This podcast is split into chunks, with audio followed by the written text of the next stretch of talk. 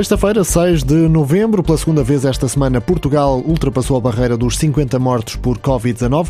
Hoje foram 52. O número de internados também aumentou, assim como o número de doentes nos cuidados intensivos. O Parlamento deu luz verde ao Presidente da República para declarar o estado de emergência em Portugal a partir de segunda-feira.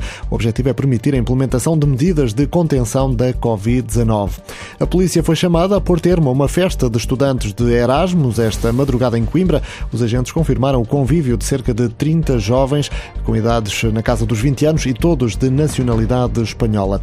Quase 800 mil idosos já se vacinaram contra a gripe, são dados do vacinómetro e revelam também que mais de metade dos profissionais de saúde em contacto direto com doentes receberam a vacina no primeiro mês da campanha.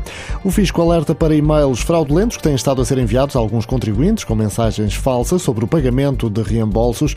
Alguns contribuintes receberam e-mails eh, supostamente do endereço info@portaldasfinanças nos quais é pedido que se carregue num link que é fornecido. Ora, em caso algum deverá efetuar essa operação, avisa a autoridade tributária no Twitter.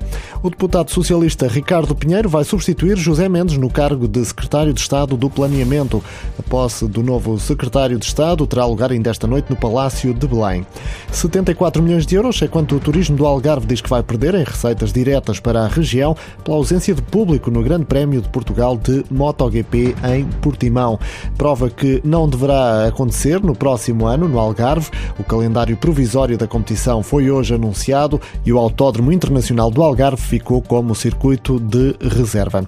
A nadadora Mayra Santos bateu hoje dois recordes mundiais de natação estática no Funchal ao nadar ininterruptamente durante mais de 30 horas, conquistando o recorde feminino e destronando o espanhol Alberto Lorente no livro de recordistas mundiais.